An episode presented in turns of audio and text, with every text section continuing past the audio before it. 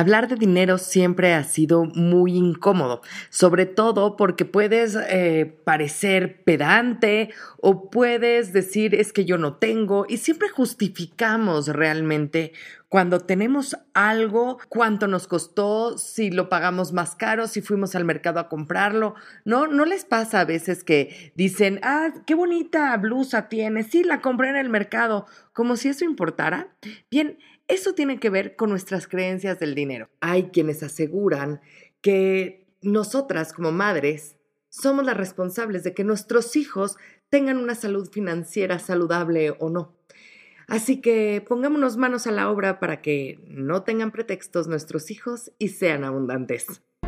Nadie dijo nunca que quería un hijo con reflujo, que fuera bueno para los berrinches y que siempre soñaron con tener un adolescente que les voltee los ojos y te azote las puertas. Todos incursionamos en esta aventura de ser padres diciendo, a mí no me va a pasar. Y lo cierto es que a todos nos sobrepasa en algún momento. No nacemos sabiendo ser padres, pero hay técnicas que te enseñan a resolver muchas dudas y son mucho más eficientes que los consejos de la suegra. Bienvenidos al podcast de Academia para Padres. Caminaremos en las diferentes etapas del desarrollo primario de estas pequeñas personitas para ayudarte a crear este ambiente libre de caos y con estructura y hacer que las cosas pasen. ¿Estás listo? ¡Comenzamos! Es hora de hablar de dinero. Y qué importante, ¿verdad? Esta, esta situación, porque nosotros educamos a los niños para que no digan groserías, para que se porten bien, para que vayan bien en la escuela, nos importan las calificaciones escolares, pero es muy, em, es muy curioso que de verdad nosotros no les enseñemos lo más importante de la vida, que son las finanzas. Desgraciadamente o afortunadamente, pues vivimos en un mundo completamente eh, monetario, ¿no? Monetizado y es importante para nuestros hijos, para la educación de nosotros mismos también, tener esta paz con el dinero. Y es que hay datos que aseguran que mucha de la violencia eh, familiar se da por la falta de autonomía de alguno de los cónyuges. Quiere decir que cuando alguien depende económicamente del otro, hay violencia familiar. ¿Por qué? Porque hay un abuso, porque yo soy el que pago, gracias a mi comes, etc. Y también hay violencia de los niños. Les quiero decir, ¿qué es lo que pasa cuando pasa un divorcio? El divorcio se trata del convenio que tienen los padres para poder educar responsablemente a los niños. Y los, y los pleitos de los divorcios son, no le voy a dar a mi hijo lo que él necesita para vivir porque yo tengo el derecho de gastarme mi dinero como a mí me da la gana. Y entonces los niños en esta parte financiera quedan en la deriva, quedan desvalidos. ¿Qué importancia entonces tiene hablar de dinero, tener finanzas personales, tener finanzas eh, familiares saludables, enseñarles a sus hijos no a economizar, pero sí a cómo gastar. Y fíjense la diferencia, ¿eh?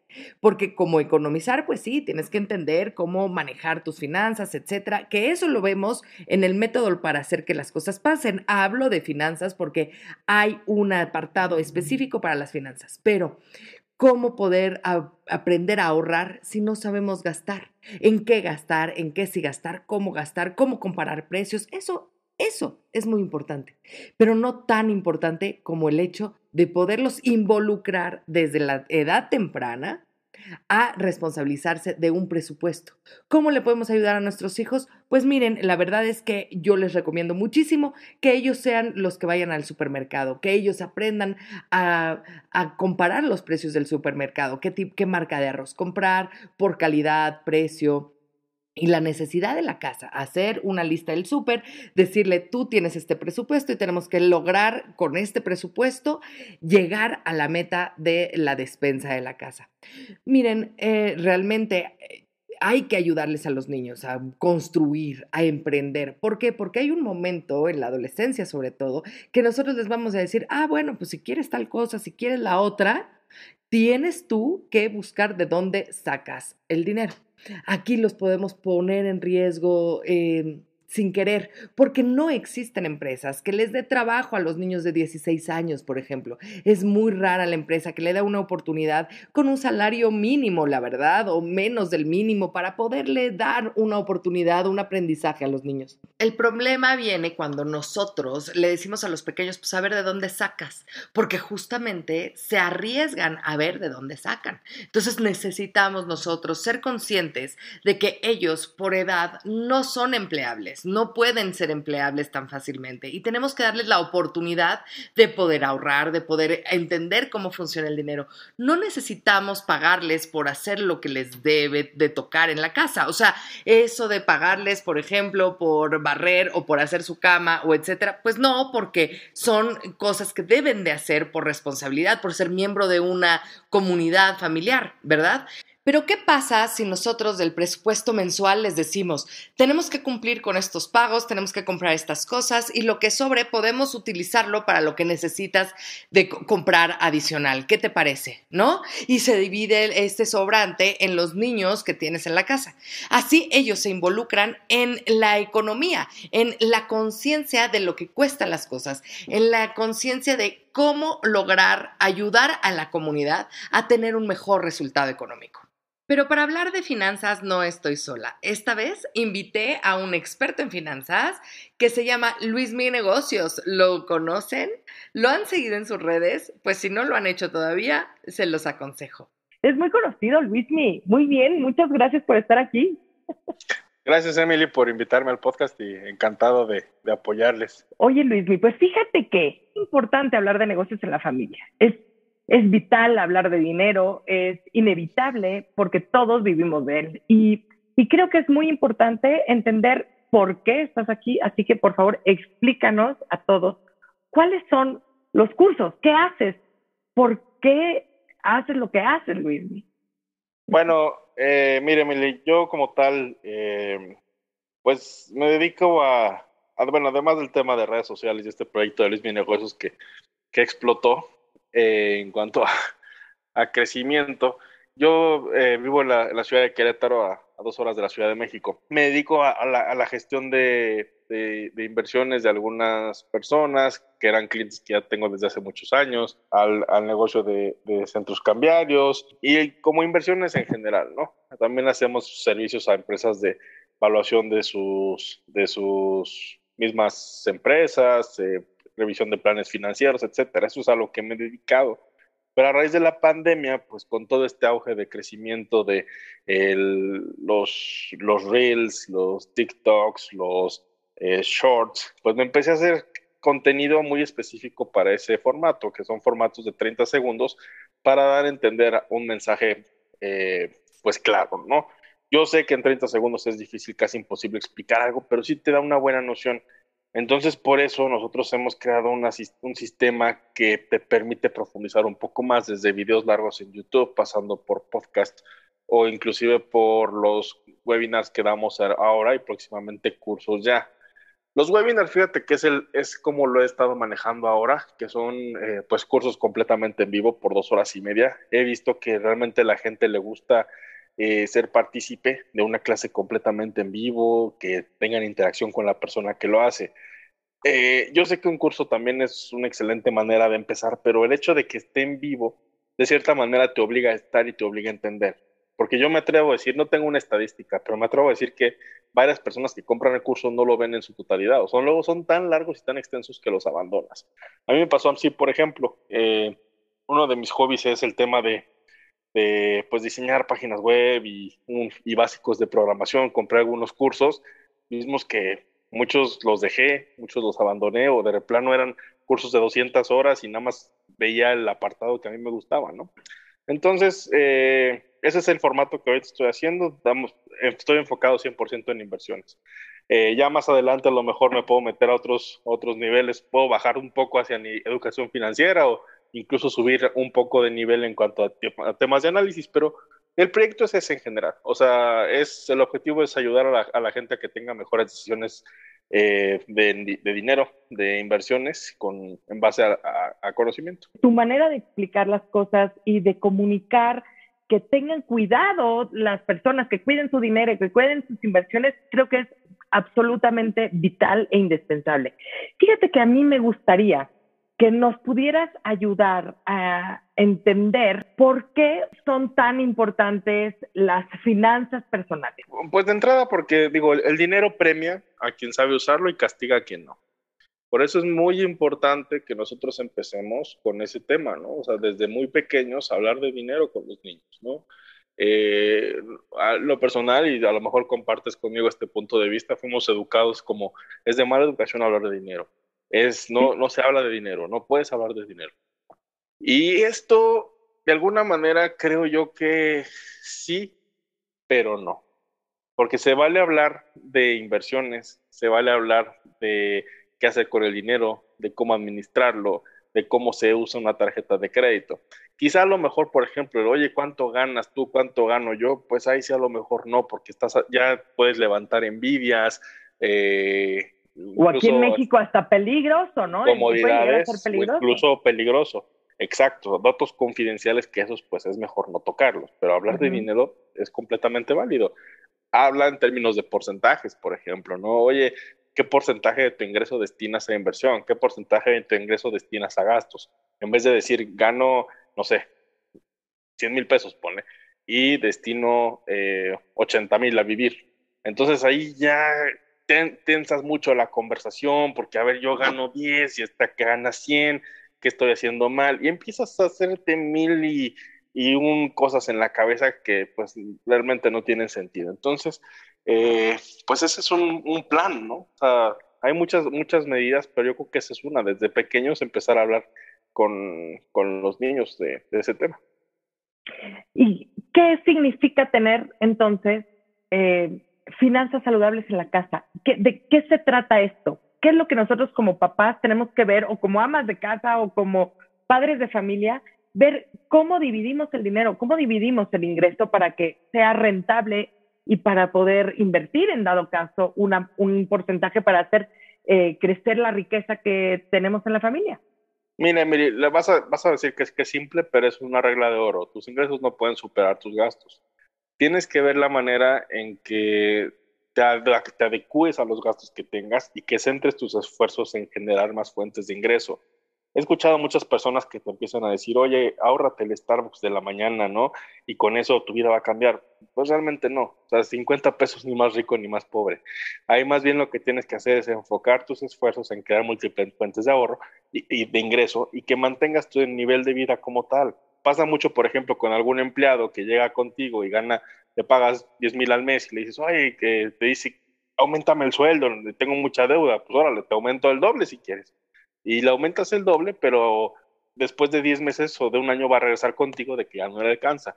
Porque tristemente así somos nosotros mexicanos, de que empezamos a ganar más dinero y vamos, cambiamos de coche, cambiamos de casa, vamos a mejores restaurantes, compramos mejor ropa, compramos mejor comida y nos ahogamos. Entonces ahí la clave es que conforme vayan aumentando tus ingresos, que es lo normal, conforme tu edad vaya avanzando, eh, que te mantengas en un nivel que ya tienes, o sea, en un nivel que no, eh, que no te forces a cambiar de nivel, que el nivel que tengas lo mantengas y esos excedentes que los vayas invirtiendo. Llegará un punto de la vida donde esas inversiones pues ya las vas a tener que materializar, te compras el coche que quieres, te compras la vacación que quieres, pero creo yo que hay momentos para saber invertir, saber ahorrar y hay momentos para saber gastar, ¿no? Porque si no, si no hay orden, con las finanzas pasan muchas cosas, ¿no? Según, por ejemplo, datos de, de, de Conducef, la principal causa de divorcio en México es por dineros, más que por infidelidades y esos temas, por dineros. Entonces, vale más la pena que no escatimen esfuerzos las parejas en aprender a organizar y a administrar el dinero con un curso si quieres o con algún libro o con videos de YouTube, pero es importante aprender muy bien de, de, administración de dinero, que tristemente en las escuelas pues es difícil aprender. Fíjate que has dicho cosas increíbles dentro de tu contenido de redes sociales que me encanta escuchar y te sigo de muy, muy, muy de cerca, porque alguna vez, eh, y esto lo digo por los adolescentes, ¿no? Luego los papás tenemos esta presión de la sociedad de nuestros hijos que les obligan a formar parte de algo. Y una vez hablaste de, de, los celulares. Creo que es importante que nos digas por medio de este canal a los papás y para decirle a los hijos, no podemos pagar lo que no tenemos. Yo creo que lo, lo, principal y lo más importante de todos es enseñarle, enseñarles a los hijos el valor del dinero, lo que cuestan las cosas. Porque hay muchos padres que, y, me, y lo veo, y, y es, no sé, no sé qué pensar pero ves a niños de 7, 8 años con el iPhone 13 Max de 50 mil pesos, eh, con un iPad gigantesca, eh, chavos de 18 años con el Audi de 2 millones, eh, cosas que a mí en lo particular, a mi, a mi punto de vista, perdón por ser tan reiterativo, pero lo veo de esta manera, como que no es lo normal, no es lo natural que un niño a esas edades tenga eso. Porque al final de cuentas, eh, yo lo veo en gente de grandes patrimonios y te lo puedo decir de cerca porque manejo el dinero de esas personas. Eh, la gran mayoría de ellos educa a sus hijos de una manera muy inteligente. O sea, y los que tienen lana en serio, porque los que tienen dinero que lo hicieron de la noche a la mañana, pues obviamente van y se compran los lujos así, cual narco, ¿no? Pero una persona que tiene, una familia que tiene un patrimonio fuerte, educa a sus hijos de una manera muy, eh, pues muy admirable. O sea, les hace, los hace trabajar a sus niños, les dicen, a ver, tú consigue el dinero. Eh, por ejemplo, me tocó un papá platicar con él que me dijo que él, a sus hijas, al momento de comprarles coche, les dijo, yo te pongo eh, lo que cuesta el auto más barato del mercado, que son como 170 mil pesos. Ya si tú quieres más, pues a ver cómo le haces. Y eso que tienen dinero para comprarle el Tesla del año y de todo, ¿no? Eh, es importante esto, que sean conscientes del valor del dinero, porque si no, si no entiendes el valor del dinero, el dinero se te va a evaporar y se va a esfumar. Las herencias se acaban, eh, el dinero fácil también se agota en tres segundos. Entonces, las familias se deshacen también. La familia se deshace, sí, es horrible. Ahorita, por ejemplo, que tenemos el caso de una herencia, bueno, todos como perros ahí a ver, a ver, a ver quién se queda algo, ¿no? Eh, y no debe ser así. O sea, yo sí, yo sí creo que eh, sabiendo bien temas de educación financiera podemos ahorrarnos muchísimos problemas a, a futuro y largo plazo y nunca sobrepasar el valor de la familia por encima del dinero. Eh, no es igual a que si no tienes tiempo para tu hijo le vas a dar dinero para compensarlo, ¿no? O sea, debes dedicarle tiempo a tus hijos, debes estar con ellos, debes platicar con ellos, ¿no? Tu tiempo es irreemplazable, ¿no? Entonces, esa es una. La otra, pues que definitivamente le dediques tiempo a educar a los hijos en temas de dinero y si no sabes, pues edúcate tú. Qué increíble cómo la gente no entiende para qué sirve un coche, ¿no? O sea, prefieren pagar y se endeudan en el coche y no pagan la escuela, ¿no? no pagan la renta. Sí, justo, justo. La verdad es que es, es algo que yo a veces no entiendo. Oye, pues la educación de tus hijos también es una buena inversión para ellos, ¿no? O sea, ¿por qué se entiende? Porque a lo mejor las universidades privadas pues dan mejor inglés, dan otra visión de las cosas, ¿no? Pero, pues bueno, ahora sí que prioridades de la gente y de, y de cada quien de cómo maneja su, sus dineros, porque también eso, que los papás no ven como inversión a los hijos, se ven a inversión como ellos mismos, ¿no? Le dan prioridades a vivir con lujos y ostentosidades y a los hijos, pues bien, gracias.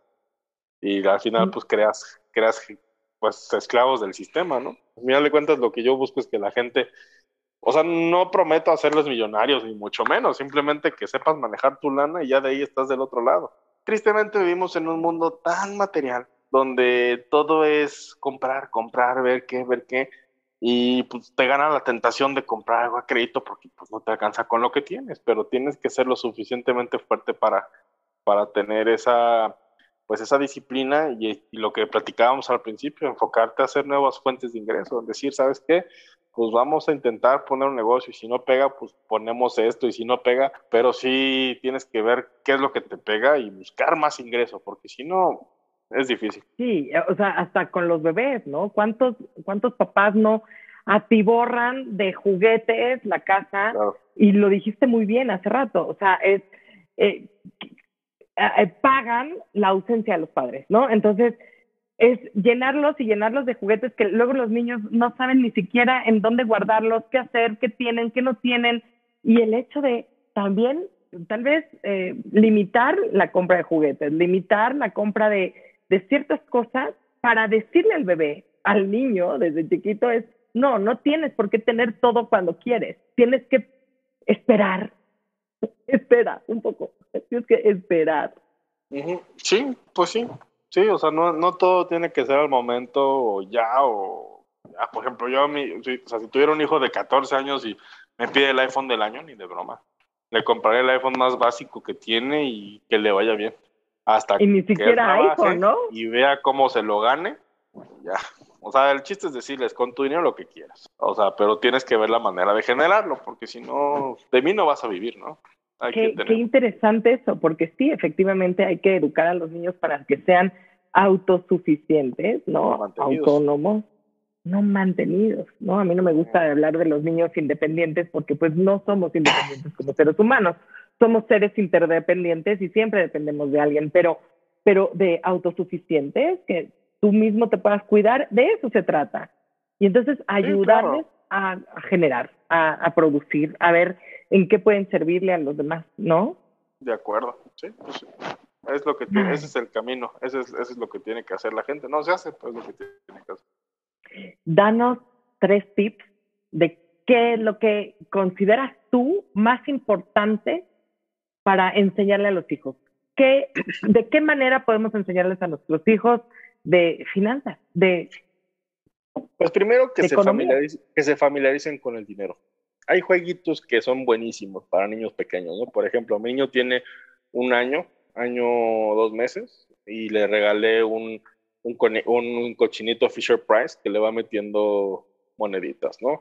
Está el típico juego de la cajera, el juego de Monopoly, todos estos juegos que de alguna manera pues ayudan a que el niño se vaya familiarizando con, con el dinero, eh, son muy buenos, porque definitivamente una noción del dinero pues la vas a tener hasta que el niño tiene 12, 13 años, no antes.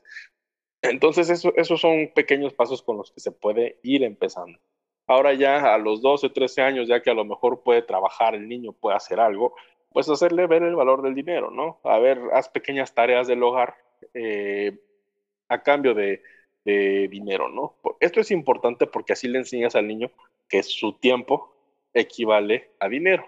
Ya después, si quieres, cambias la ecuación, ¿no? Y le dices, a ver, ahora piensa cómo puedes generar dinero sin hacer el esfuerzo físico, ¿no? ¿Qué servicio puedes dar? ¿Cómo, cómo puedes tú a lo mejor comercializar algo? ¿Cómo puedes poner un negocio? Pero sí es súper importante, y yo lo veo así, que todo emprendedor de pequeño debe saber y conocer el valor del dinero. Porque una vez conociéndolo, parte todo. Sí, esto que dices es, es esencial, pero luego nosotros, como adultos, humanos adultos, ¿no? Queremos emprender y tampoco sabemos cómo. ¿Cómo podemos eh, decirle a, a los niños, a ver, me encanta tu idea, vamos a hacer que funcione? Todo ese proceso creo que es de suma importancia. ¿Qué puntos financieros tendríamos que ver para un pequeño negocio de un niño? O sea, el típico negocio de voy a vender mis dibujos o voy a vender mis paletas o voy a vender agua de limón, ¿no? ¿Qué, es lo que nosotros tenemos que enseñarle a los niños que, o que le tenemos que decir que pongan atención en qué punto para lograr encontrar un equilibrio y entiendan justamente de un de un ingreso bruto o neto o de un eh, pues de una ganancia, ¿no? Mm, más bien en qué punto, o sea, no hay una edad específica, ¿no? Así de cuando tenga dos años, el primer día hablas de esto, no. Yo creo que las cosas se van dando, pero lo esencial es no tener miedo de hablar de estos temas, ¿no? Porque al final de cuentas eh, son temas que tristemente en la educación básica o primaria o secundaria no se enseñan ni siquiera en muchas eh, escuelas particulares, públicas mucho menos. No hay que tener miedo de hablar de estos temas. Eh, por ejemplo, mi papá me decía mucho, saca tu tarjeta de crédito, saca tu tarjeta de crédito al principio, pero nunca me explicó, por ejemplo, cómo utilizarla, ¿no? Entonces, eh, pues ahí sí, yo a los, ahora sí que a los fregadazos tuve que aprender pero es, es, es importante ver esto. Por ejemplo, yo sí era muy, muy perceptible. Entonces yo veía a mi papá como nunca pagaba las tarjetas, marcaban al banco a cada rato en la casa y era horrible. Entonces, pues aprendes de tu entorno y dices, no, mejor eh, entender que una tarjeta de crédito no es una extensión de tu salario y, eh, úsala sabiamente, porque al mes pasado la tienes que pagar completa, si no, los intereses te van a comer. Y cosas así, ¿no? O sea, yo creo que, que todo a su momento, no hay un momento en particular, pero pues sí, tarde que temprano se tiene que hablar de eso.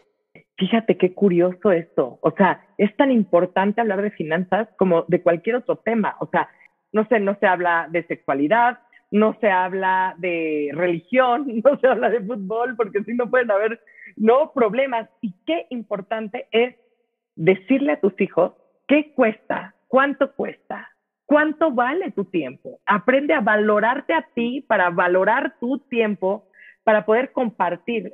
¿Qué servicio le vas a entregar a los demás? ¿Qué? Todo esto es parte de las finanzas. Hay que aprender a hablar de dinero, hay que aprender a hablar de las tarjetas de crédito, cómo se utilizan, hasta dónde. Tal vez, como dices tú, crear un juego en tu casa en donde tengan que utilizar la tarjeta de crédito, de qué manera es que van a manejar dinero, cómo es.